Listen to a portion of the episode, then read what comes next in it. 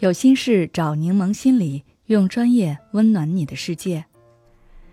今天想跟大家分享的是：找个男人嫁了吧。这句话的伤害力这么强。最近有一部热播剧，不知道大家看了没有？叫《新闻女王》。我是被其中一个片段吸引到了。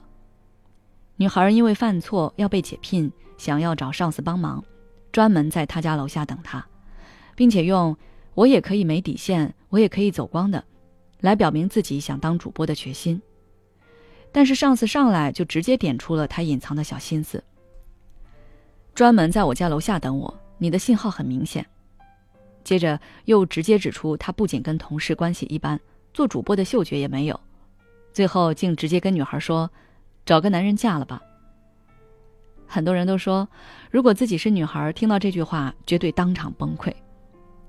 为什么这句话的杀伤力这么大呢？仅仅只是因为结婚嫁人这件事吗？其实并不是那么简单。一句话想要达到杀人诛心的效果，首先要击中要害。这个女孩非常在乎自己的事业，为此她甚至可以接受潜规则。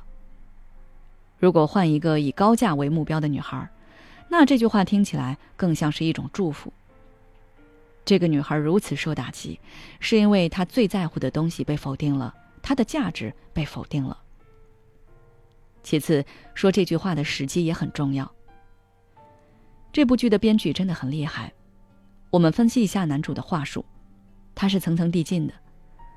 先是点出女孩的小心思，暗示你没有值得我潜规则的价值，这是第一重否定。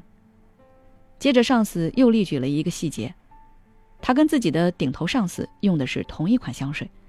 全公司都回避，只有他不会，说明他在公司的人缘不怎么好。而作为一个优秀主播该有的敏锐，他也没有，这是第二重否定。最后他说：“你连狗咬人都想象不了，人咬狗的世界不适合你。”直接告诉他，他根本不适合这一行，即便换了公司也走不远。所以那句“找个男人嫁了吧”是结语，告诉他你没有个人价值，只有性别价值。这个技巧，不管是在夸奖别人还是在打击别人时，都可以用到，大家可以学习一下。首先，我们不要急着行动，一定要先了解对方最在乎的是什么。其实很多时候，我们都是在别人身上投射自己的观点。我记得大学时，我们有一堂练习课，就是练习如何夸奖别人。当时大家都说，这很简单啊，还需要练习吗？然后老师就叫了两个同学示范，一个夸对方学习好，一个夸对方个子高。老师问两个同学：“对方夸到你的点子上了吗？”两个人都是摇头。老师又问他们：“为什么找到对方身上这两个优点去夸？”一个说：“他成绩那么好，我当然很羡慕啊。”另一个说：“我也想像他那么高，男人不都喜欢被夸高吗？”看到了吗？我们夸奖的东西，并不是对方最在意的，反倒是自己最在意的。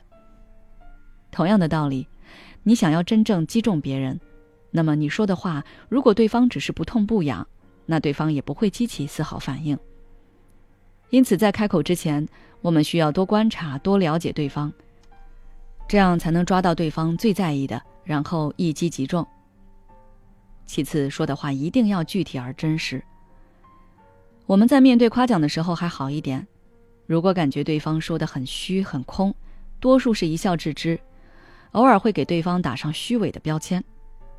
但是如果我们面对的是批评和指责，那么即便我们面上不说，心里也是不服的。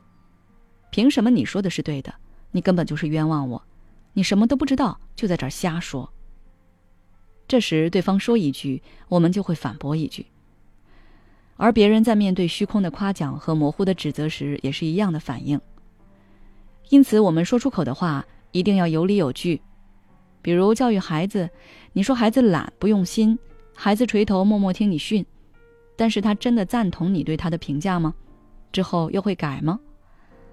再比如，你看到某个人躺平，你说他没上进心，不肯努力，说他看不到家里人为他的事着急，他心里肯定是不认可的。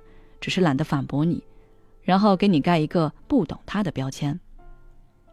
一定要具体到某件事上，甚至对这件事的分析已经超过了对方的认知。